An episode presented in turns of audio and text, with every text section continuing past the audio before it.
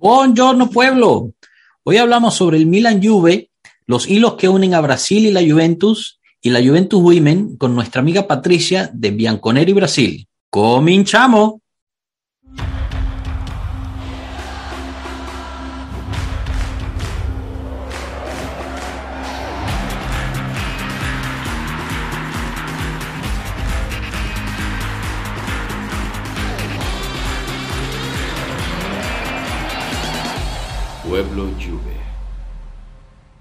Bienvenidos todos a un nuevo episodio de Pueblo Juve.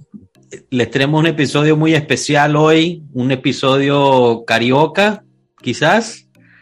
Eh, les habla Joshua Brayato, su anfitrión, con eh, Marco Cano René de- del equipo de Pueblo Juve y una invitada muy especial, Patricia de Bianconeri Brasil. ¿Qué tal, Patricia? ¿Cómo estás? Bienvenida. Graças a la chica. Sí, sí, Rio de Janeiro. Eso. Bienvenida Patricia, fala portugués. Graças. Sim, Ah, só português. ¿Tú, Cano, sabes decir algo más que eso? solamente se. Ya me imaginaba. Pi- picaña y pan con queso. Picaña. Es- es- suele pasar con los brasileños que sepan hablar portugués. ¿eh?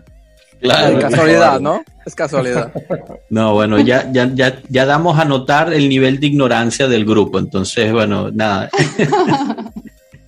No, pero muy, muy este, gratos de que estés con nosotros, Patricia, ¿verdad? Gracias por aceptar la invitación. Como puedes ver, somos un grupito aquí de amigos que, que nos gusta pasarla bien una hora hablando de Juve y, y estás en tu casa. Eh, como ya hemos dicho varias veces en el podcast, la idea es juntar a todo el pueblo latinoamericano eh, que tiene esta pasión por los colores blanco y negro y, hablar un, rato y, pasarla bien entre amigos. Eh, bueno, nada, quizás nos puedes comentar tú un poquito de, cómo empieza tu, tu, pasión por la Juventus. Es, un poquito tradición aquí que los invitados hablen de, por qué eh, empezaron a seguir la Juventus. Sí, yo comencé 2000 poquito, 2001, 2, eh, y por Buffon, por Nedved, Del Piero, y eso fue creciendo desde entonces. y bueno, eh, después de todo lo que pasó en 2006, eh, yo noté cómo eh, fue quedando más fuerte, ¿no? y con todas las dificultades de venir los, los partidos en Serie B, en Brasil, era muy difícil. Y yo intentaba todos los fines de semana y no pude ver todos, pero solo de quedarme tan nerviosa por no conseguir ver los partidos, yo percibí que era muy, muy fuerte. y eso fue creciendo desde entonces.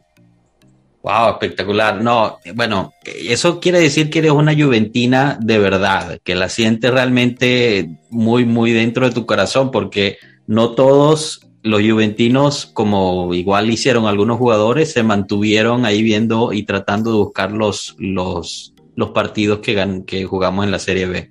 Yo, Entonces, oye, perdón, perdón, Josh, es que yo veo a Marco muy sonriente, muy, muy sonriente. Como que tiene ganas de decir algo, tiene ganas de compartirnos algo porque está así. No, no, no, no. No, no, me hacía gracia como que lo primero que dijo Patricia, yo soy de la Juve por Buffon, y eso me sonaba algo, ¿no? es que sí, es, es interesante porque ¿sabes? ha pasado, brother. ha pasado que hemos tenido varios invitados y, y, muchos de ellos han dicho, bueno, no, del Piero, eh, y por más que todo siempre dicen del Piero, pero los últimos tres invitados han dicho Buffon como la primera persona en que, en que los llevó a, ver este, la Juventus.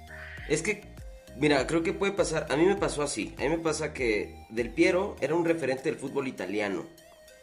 Eh, pero yo sí creo en el caso de Buffon, que yo creo que por Buffon se me contagió como la pasión al equipo. Este, pero sí, referente, definitivamente mi referente del fútbol italiano siempre ha sido Alessandro Del Piero. ¿Sabes? Creo que tal vez. No sé. ¿Quién sabe? A mí también se me hace curioso que las tres que han dicho Buffon, las tres son mujeres. Hay algo ahí curioso, no sé, se me hace, se me hace curioso. Porque no sé, puede haber sido Bernadeschi, yo qué sé, Claudio, no sé, ahí la carita.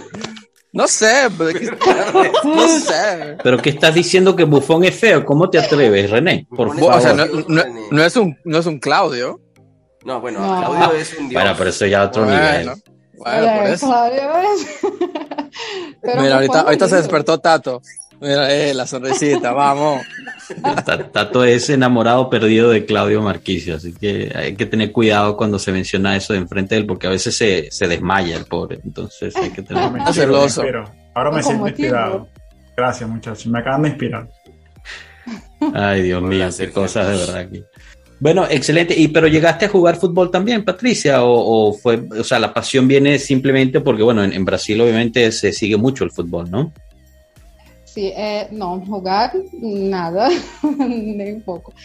Eh, empecé un, po- un poco tarde eh, a, a ver los partidos y pero más por mis amigos que les encanta fútbol Ujú. y empezamos a conversar todos los días sobre esto y empecé a ver los partidos.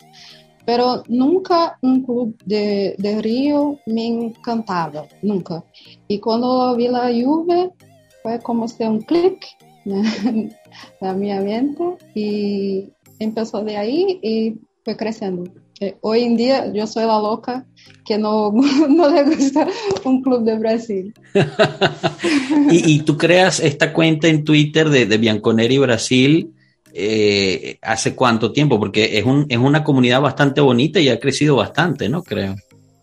Sí, sí, eh, ya hace muchos años, unos seis, cosas así, seis, siete. Raro, ¿no? Empezó- Porque nunca... Perdón, perdón, pero... No, no, Tienes una, hablar. cuenta, tienes una cuenta bastante grande, pues, o sea, son casi 3.000 seguidores y Sí. pues, es increíble, habla de un muy buen trabajo que has hecho, felicidades. Gracias. Eh, yo, yo lanzo eh, siempre lo que yo gustaría de ver en portugués, porque las noticias no son eh, traducidas muy bien y muy raro que se habla de, de Juve. Entonces yo empecé a hacer por mí y la gente gustó. Excelente. Quizás nos puedes quitar una duda, ya que tenemos esa conexión brasileña, porque en este, en este grupo hemos tenido bastante discusión con la cuestión Cayo Giorgi. Ah, Ah, ¿Qué está pasando con este muchacho? Yo estaba muy, muy ilusionado cuando llegó a la Juve. Me pareció que era una oportunidad excelente que lo hayamos agarrado, pero no lo hemos visto en el campo y no sé si es por una cuestión del jugador o una cuestión del entrenador o qué. ¿Qué nos puedes comentar de- de ese lado? ¿Qué se dice en Brasil sobre eso? Creo que es más de él que nos, eh, aún no, no sabe cómo lidar con toda la presión, porque Santos es muy tradicional, ma- mas está viviendo un momento muy, muy difícil. Ha escapado de rebaixamento, entonces eh, a- ahora hay un- una presión que no, no está acostumbrado a vivir. Creo que es eso. Ok, excelente. Sí, bueno, la verdad es que me gustaría verle más oportunidad. Dime, Carlos. Sí, Sí, sí. Patricia, me, me gustaría hacerte una, una pregunta, porque eh, yo creo que la a lo mejor Marcos sabe más, pero la Juventus históricamente no ha sido de, de tener muchos brasileros. Hemos tenido algunos jugadores brasileros, que yo recuerdo a Emerson, eh, no quiero recordar a Mauri. eh, que- eh, y, y últimamente tenemos, bueno, Felipe Melo, que tampoco lo quiero recordar. Felipe Melo, Douglas Costa, Arthur últimamente hemos tenido más. ¿Cuál es, cuál es tu jugador favorito que, que recuerdas eh, de la Juventus de Brasil? es difícil. Eh, yo creo que Diego es muy buen jugador, pero estaba en un momento totalmente equivocado. Mm, Y si hubiera un, un periodo más positivo, tenía hecho mucha diferencia en el club. Ya no mientas, Patricia, yo sé que es Alexandro, yo lo sé. No, yo odio a Alexandre.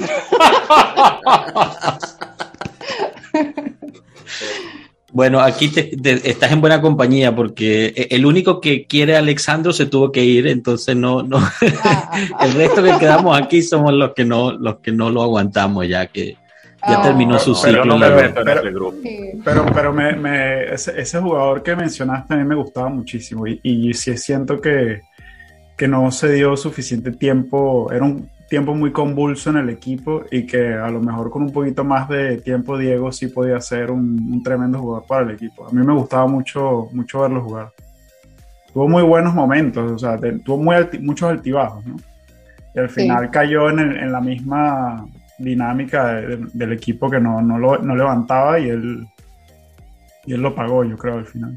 Oye, pero Tato, tú, Pero, o sea, que- tú haces, o sea, tienes un buen punto, porque claro, pensando, eh, hay brasileños que han llegado a la- al calcio que deslumbran, ¿no? Que tienen una carrera excelente. Eh, O sea, no hay ir muy lejos, el mismo Ronaldo, o sea, el primer Ronaldo tuvo una carrera espectacular en el Inter, pero como que en la Juve ha faltado esa, esa persona, ¿no? De, y, y no entiendo realmente por qué será, quizás es una cuestión cultural del equipo, no, no sé, ¿qué, ¿qué opinan los demás sobre eso? No lo sé, sí, pero... Creo que ha sido nada más como no nos ha tocado el jugador, ¿sabes? O sea, no ha llegado. Bueno, pero... Pero tampoco lo hemos buscado, ¿no? Yo, por ejemplo, recuerdo que el Milan tenía a Pato, tenía Kaká, tenía eh, eh, Cafú, tenía... Siempre fue a buscar en Brasil. Nosotros, nosotros no, no hacíamos Eso- mucho en Shevchenko. ¿no? Shevchenko también llegó joven o no? No me acuerdo. Sí, pero Shevchenko es de. Brasil, Oh, claro. Shevchenko es de, de Sao Paulo. De Minas Gerais. No, Bahía. yo creo que Che, Shevchenquiño.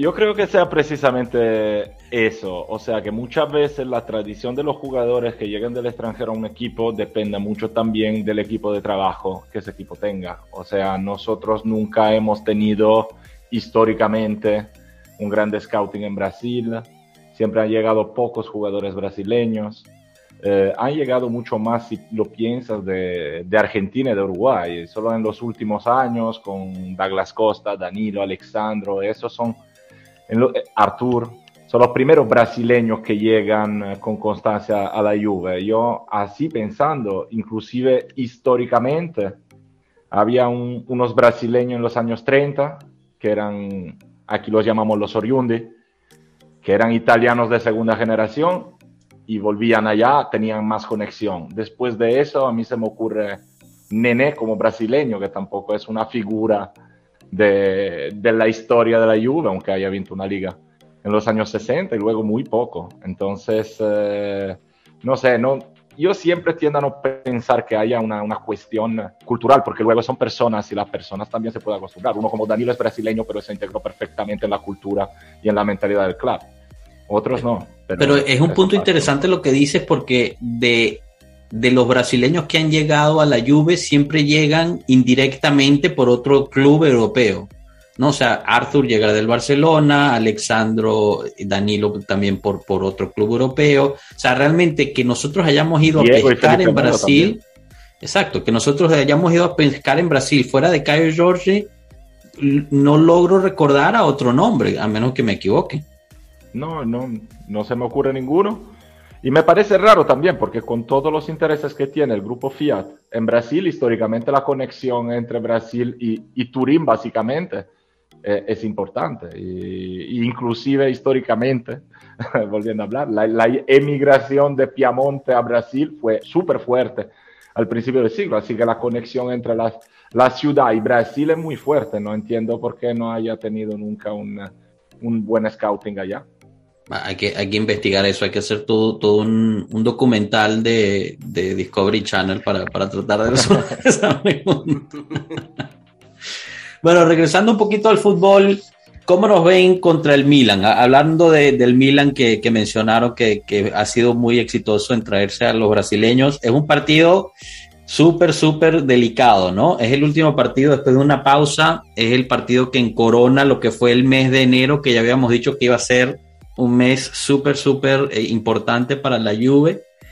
Y es un Milan que la verdad es que está jugando muy bien, tiene pocas presiones eh, fuera de la, de la liga.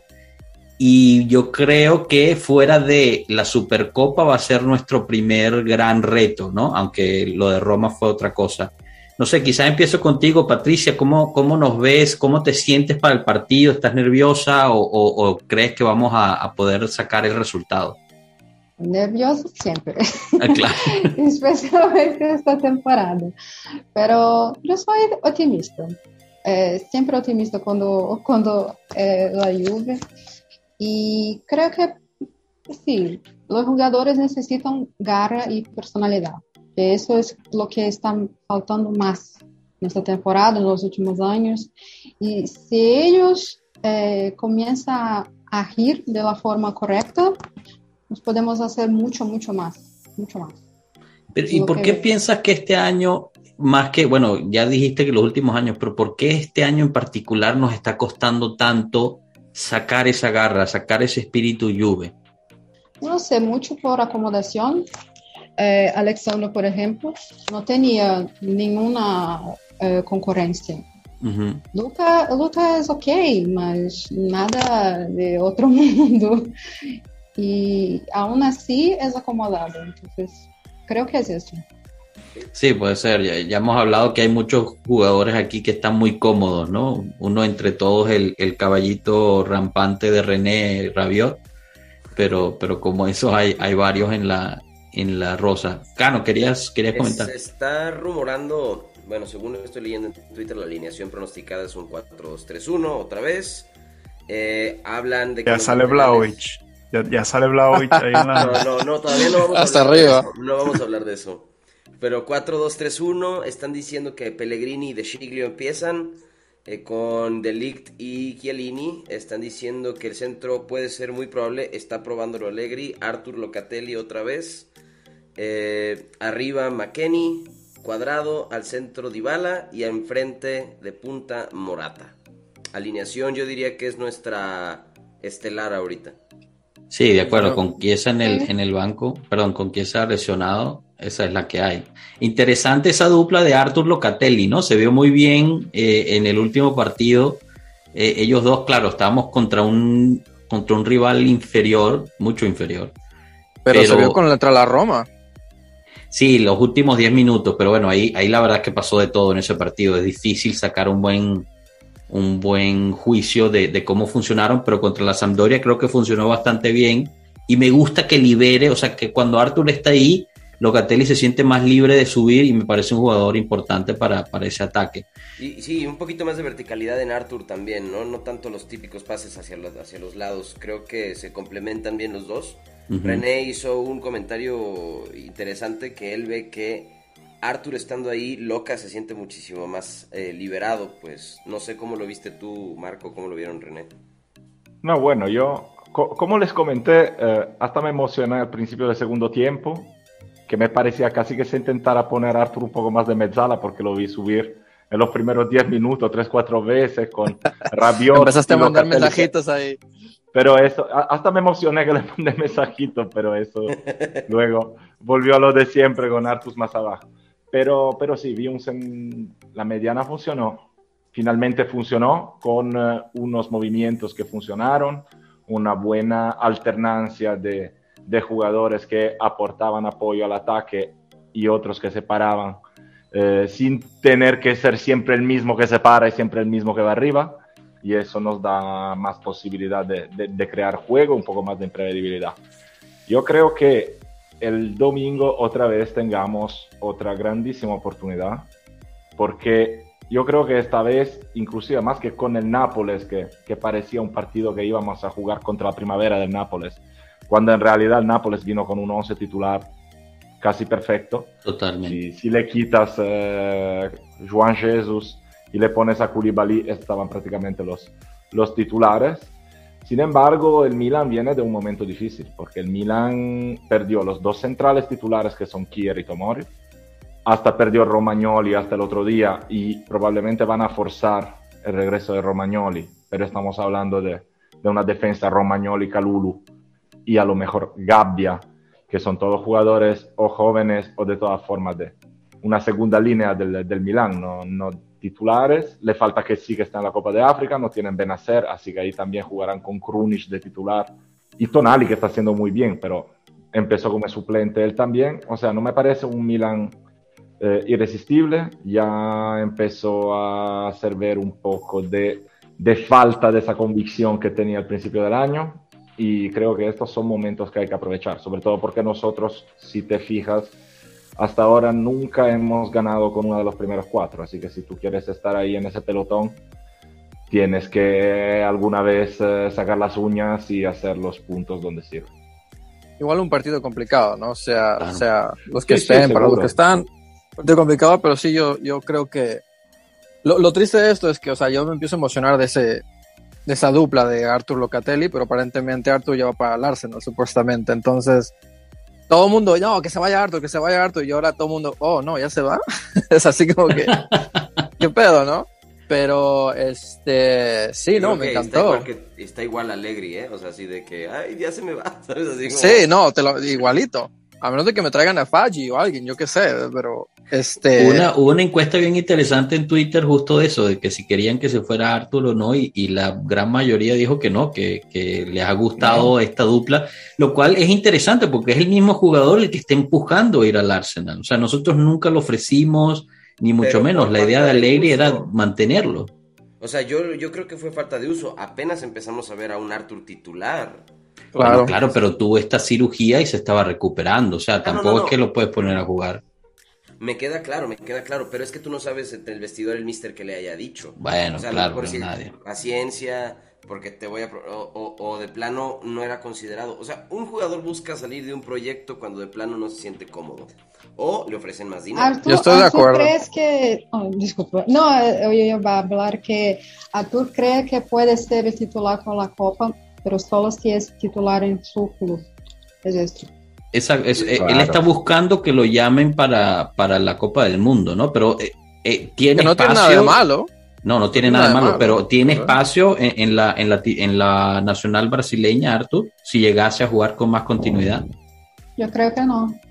Tite no podría ter eh, llamado ahora. Brasil es clasificado y aún así no, no ha llamado a él. Pero tal No vez Pero claro, pero no está jugando, Tiene que probar pero- otros jugadores. No, pero ha llamado a Alexandro, por ejemplo.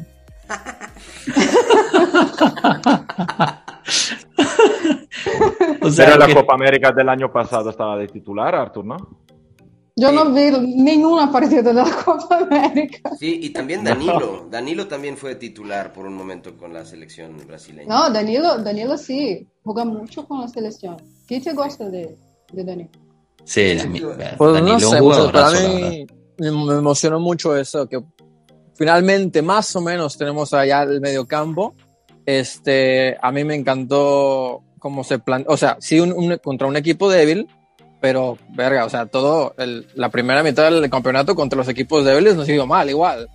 Entonces, ahora un equipo débil, pero ahora se ganó como se que se tiene que ganar, con cuatro goles, ¿no? O sea, en realidad no me importa si se gana por uno o por dos, pero ya se ve un cambio Controlando, exacto. eh, controlando, como debemos, dueños y de la cancha. me parece perfecto. A mí, yo sé que ustedes lo odian, Rabiot en la izquierda, eh, ahí tiene que estar.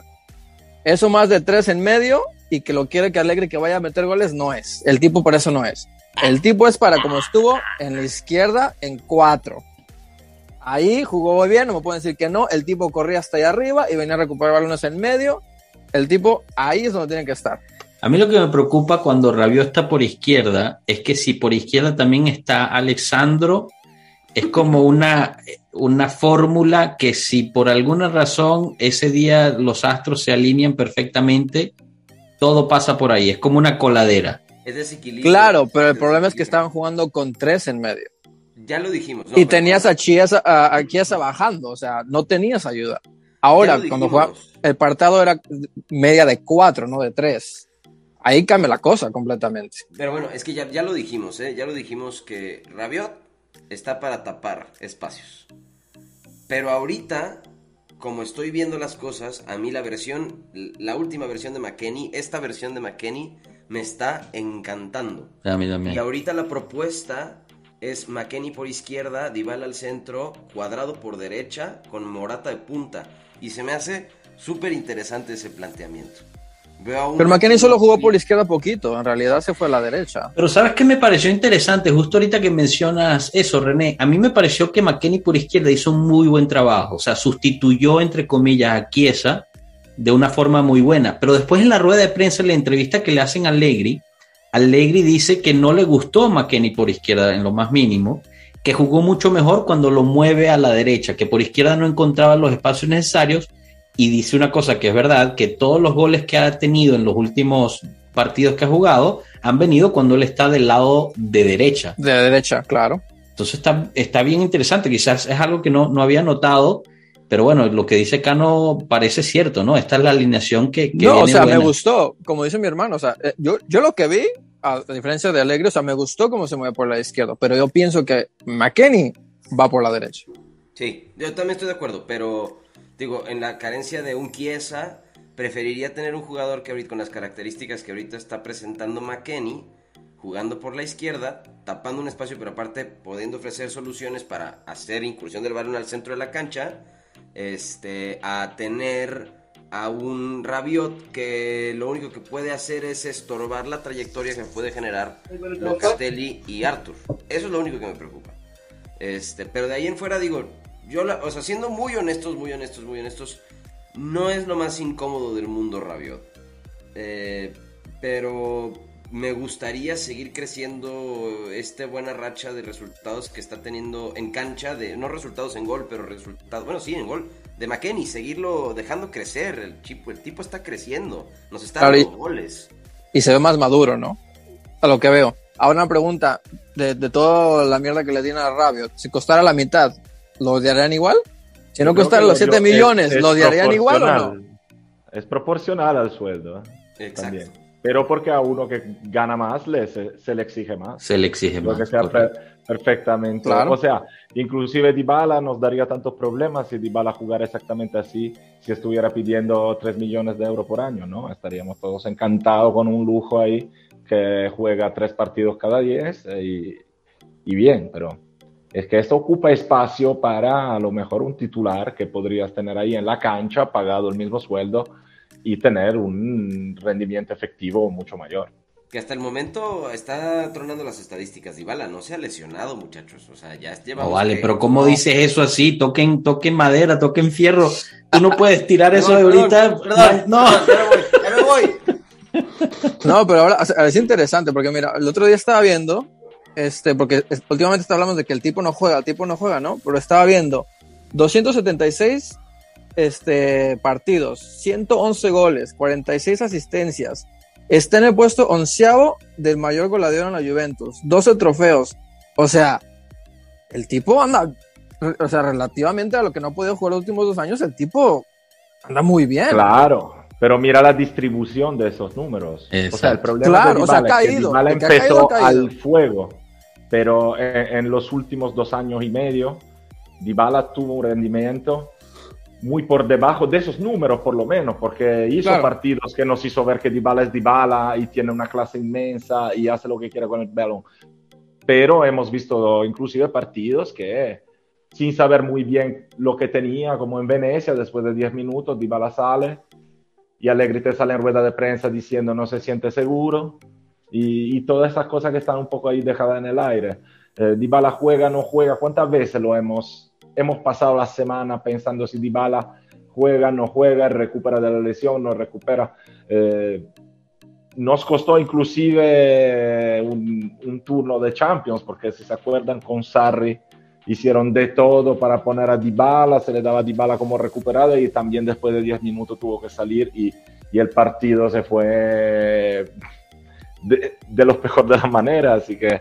A la mierda. No sé, yo siempre, siempre te, tengo esas dudas sobre Dybala, o sea, a mí me encanta el jugador Dybala, pero estoy cansado de jugadores que cuando te sirven no están o están en condición precaria, porque cuando uno vuelve de una lesión le hacen falta dos, tres partidos seguidos para recuperar un nivel o se achican en los partidos importantes, que esa es la otra con Dybala a veces. No, yo no creo, porque Dybala la verdad tampoco. Hizo, hizo muchos partidos buenos, eh, inclusive con equipos grandes y en momentos delicados, o sea, no es, eh, no es eso. Yo creo que sea una continuidad de rendimiento lo que le falta a Dybala y debido a que, o sea, si queremos ir un poco más allá, hablando de cosas que no conocemos, porque Ronaldo con eh, casi 10 años más estuvo en la Juve 3 años y no tuvo una lesión nunca. ¿Y por qué Dybala siempre está lesionado? O sea, habrá también motivos y los jugadores que al final siempre salen en la prensa, que eh, están de fiesta, no se entrenan bien, nada, y luego están lesionados más que otros que trabajan de otra forma. O sea, esas son las dudas que yo tengo y las preguntas que me hago. Claramente no tengo respuesta y estaría encantado si la respuesta fuera no, solo tuvo problemas físicos que ya están recuperados. Y a partir del año que viene vamos a tener otra vez al Dybala del 2016-17. Por eso tienes que traer a tu amigo del J-Medical, brother. Se tiene que separar de Oriana Sabatini. Esa es la solución, se los he dicho toda la no, vida. No, pero sí, sí, cuando se había separado de su última novia estuvo en depresión como tres meses y no jugaba por depresión. Claro, o sea, claro. Es una cosa o la otra. Patricia, ¿tú, ¿tú qué opinas de Dybala? Yo eh, 100% concordo con, con, Marco.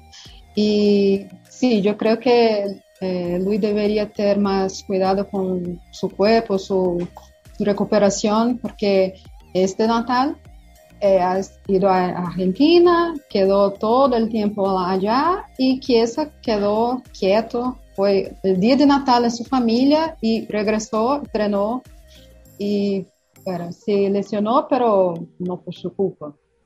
Fue, fue un contacto. Entonces es diferente. Y no, no puede estar so, solo. Dybala necesita siempre a alguien. Si no, no juega nada. Bueno, entonces, ¿y, ¿y, qué te pareció todo este último drama que ha pasado con Dybala, la renovación, la celebración que hizo contra el Udinese? ¿Cómo lo sentiste tu, tu opinión, pues? Yo creo que Dybala ha sido muy maduro y no es porque eh, en ese momento eh, botar gasolina en una situación. Uh -huh. eh, Romeo Agreste eh, ha dicho en diciembre que las conversaciones serían en febrero, entonces no hay por qué hablar de como si fuera algo nuevo y, y solo porque nos perdimos la Supercopa que están hablando tanto de hecho. Lo que veo es así. Sí, no, es verdad.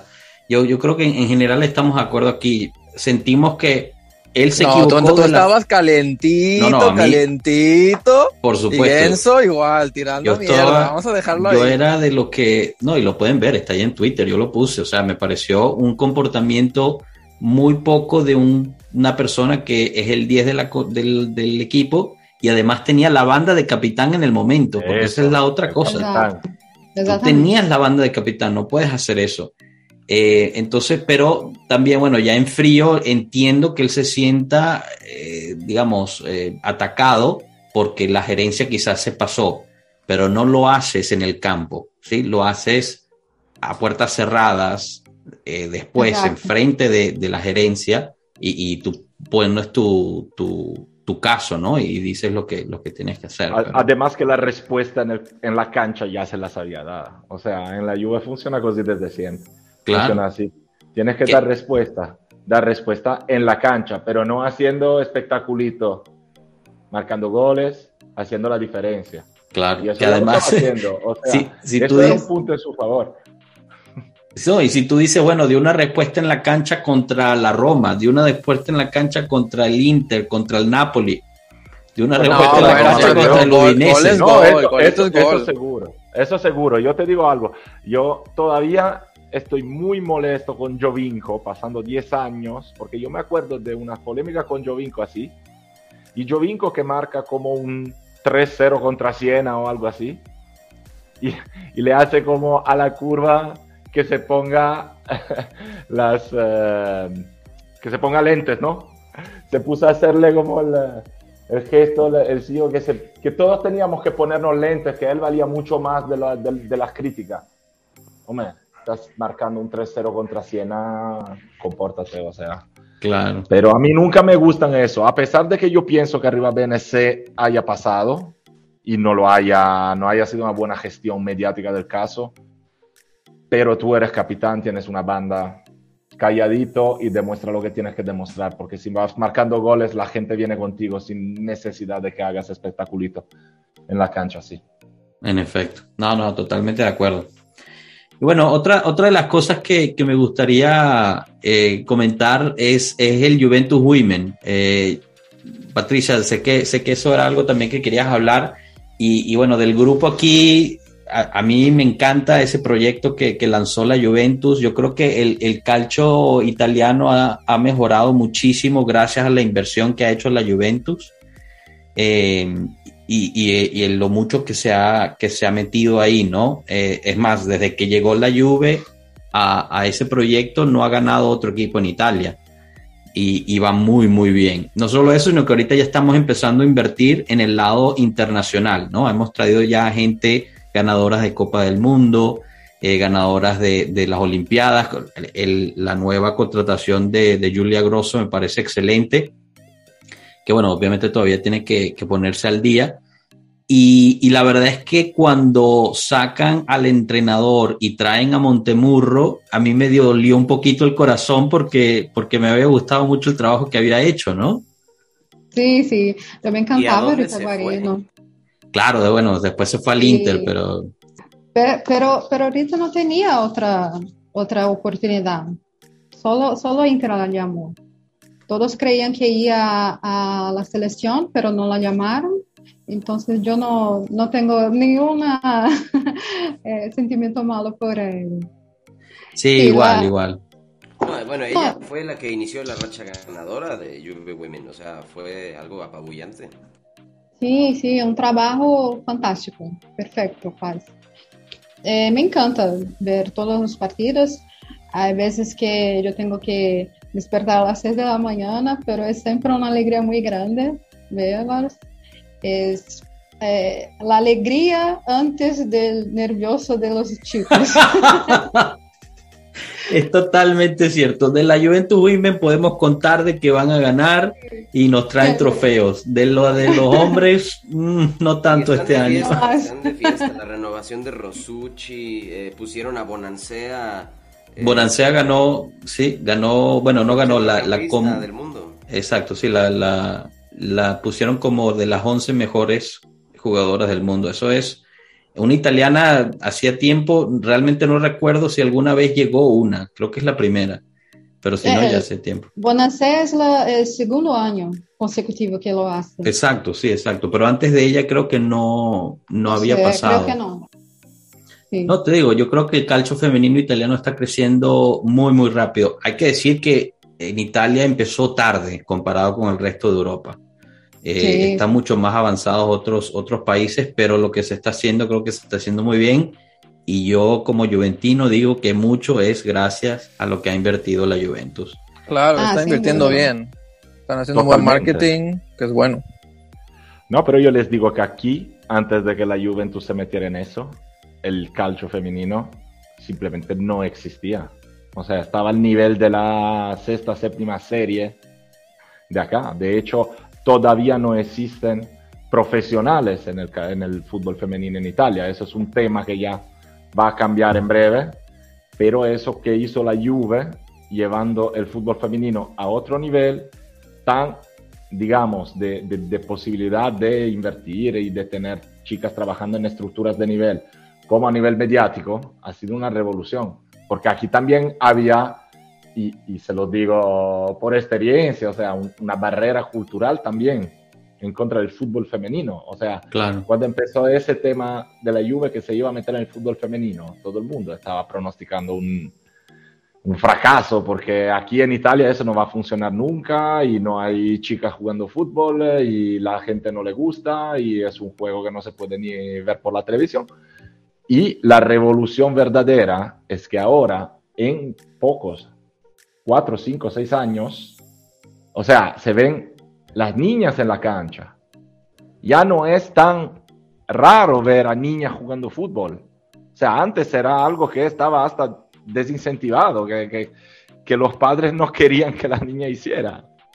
Acá en Italia, año 2005-2010, ¿eh? no estamos hablando de edad media. Sí, es, es lo bonito, ¿no? Oh, desculpa, yo iba a hablar que, que, es interesante que aquí en Brasil es muy, muy parecido con eso. Yo no, no consigo entender cómo Marta ha sido tan increíble, porque no hay ninguna, ningún estímulo para que las chicas jueguen, ninguno. Y los, los juegos ahora, eh, solo las finales en televisión, pero nunca grandes clubes solo desde tres años para acá que están investiendo un poquito más, pero aún así muy poco. Está increíble, a mí se me hace impresionante que quiera seguir creciendo. Ese, el tema de inclusión obviamente juega una gran parte en esto, pues. Pero aparte, me siento muy orgulloso yo de, Juventus. Eh, sé que uno de, si, no sé, Marco, no me vas a dejar mentir, tengo entendido que hay planes de hacer un nuevo estadio más chico para las mujeres, ¿no? En, en Cotinaza. Sí, eso lo dijeron ahí mismo en una, en una esquina del área de la Continaza hay todavía un espacio donde ahora está como un recinto ferial que está cerrado desde hace años. Hay unos problemas eh, burocráticos que pero se están solucionando. Creo que si no fuera por el COVID eh, ya lo hubiesen hecho, justo para tener un estadio eso de... Es gigante, eso es gigantesco.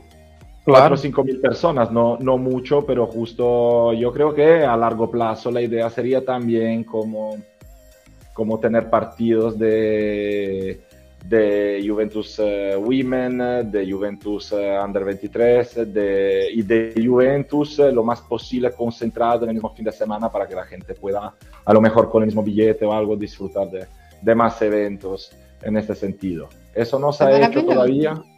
No se ha hecho todavía, creo que por temas de COVID, porque ahí también, pasando por la zona del estadio, hubo un gran trabajo también eh, cuando se hizo el, el, hotel, una escuela que hicieron ahí, todo un, un lote de, de, de, una inversión que se hizo ahí, que a un cierto punto se paró. Tendría que haber también una, un medio, le, le, hablaban de concept store, pero como un, una situación donde también se iba a abrir un centro para los esports eh, y eso está todo parado ahora. Pero creo que sea por eso que el proyecto a largo plazo sea el que, bueno, parte, parte de la inyección de capital que se hizo recientemente tenía un, una porción de esa inyección, era justo para el estadio del, de la Juventus Women, o sea que genial. Y claro, cuando ya sobrepase la capacidad, tipo los juegos que juegan para la Champions League, se jugarían en el estadio como lo han venido haciendo, que, que la verdad es que es muy, muy chévere claro. ver cómo se llena el estadio para ver a las... A las... Claro, es súper interesante. Y eso que dicen que, en, por ejemplo, en Brasil o en Italia en, en algún momento no no existía el, el fútbol para mujeres, eh, se me hace muy, muy interesante porque Joshua, tú y yo que estamos acá en Estados Unidos, acá el deporte de la mujer es el fútbol. Aquí el fútbol para mujeres es enorme. Sí. A cierto punto, hasta más grandes que los hombres. No, este, no, eh, eh, no hasta cierto punto parque, es más grande que el...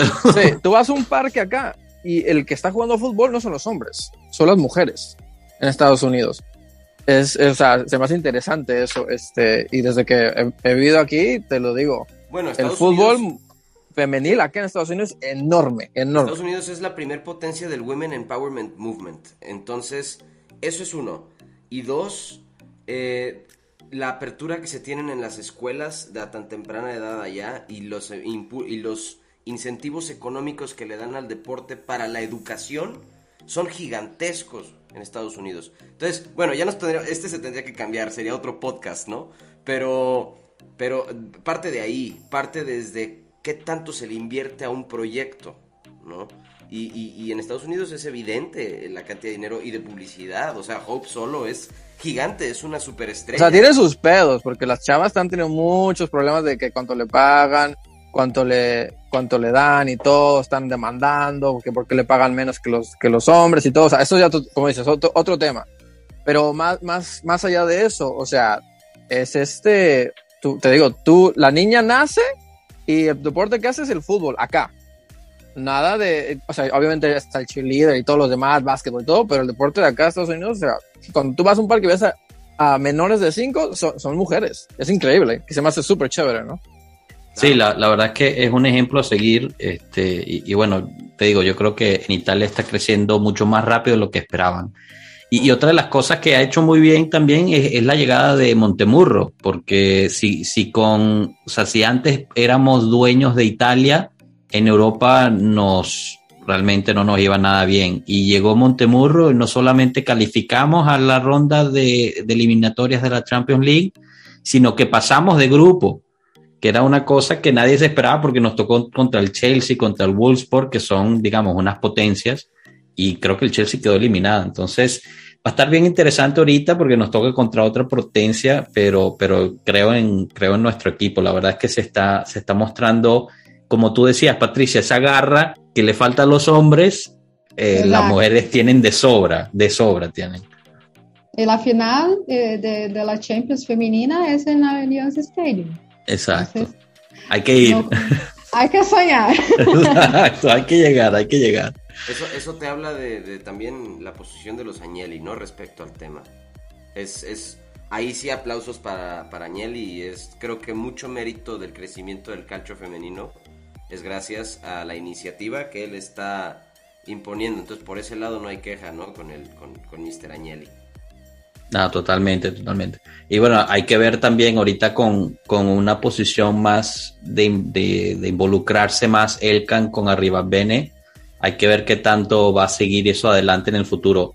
Yo creo que sí, porque está dando frutos. No, no, me parecería loco que Elkan quiera, quiera parar eso. Pero, pero bueno, sabemos que Arriba Bene es un tipo que, que tiene muy cauteloso en dónde se gasta el, dinero. Entonces, hay que, hay que tener cuidado con eso. Eh, yo creo que lo podemos dejar ahí. Eh, mil, mil gracias de nuevo, Patricia, por tu colaboración y aceptar este, la invitación. Eh, de verdad que fue, fue muy rico hablar contigo y, y bueno, queda aquí abierto para, para cuando quieras regresar a hablar con nosotros. Esta es tu casa, la casa de, de- de todo el pueblo latinoamericano, así que, que más que bienvenida cuando quieras. Gracias. Fue muy bueno. Y disculpe mi español un poco enferrujado. No, para nada, estuvo, estuvo muy bien. 100%. Estuvo, estuvo muy bien, muy bien. Y bueno, ojalá nos podamos conocer en persona un día, bien sea en Río o hasta en Turín, para ver un partido de, de la Juve. Y ojalá dentro de, de Con certeza. eso. Y bueno, nada, muchachos, este, lo dejamos ahí y hasta luego, pueblo. Chao, pueblo.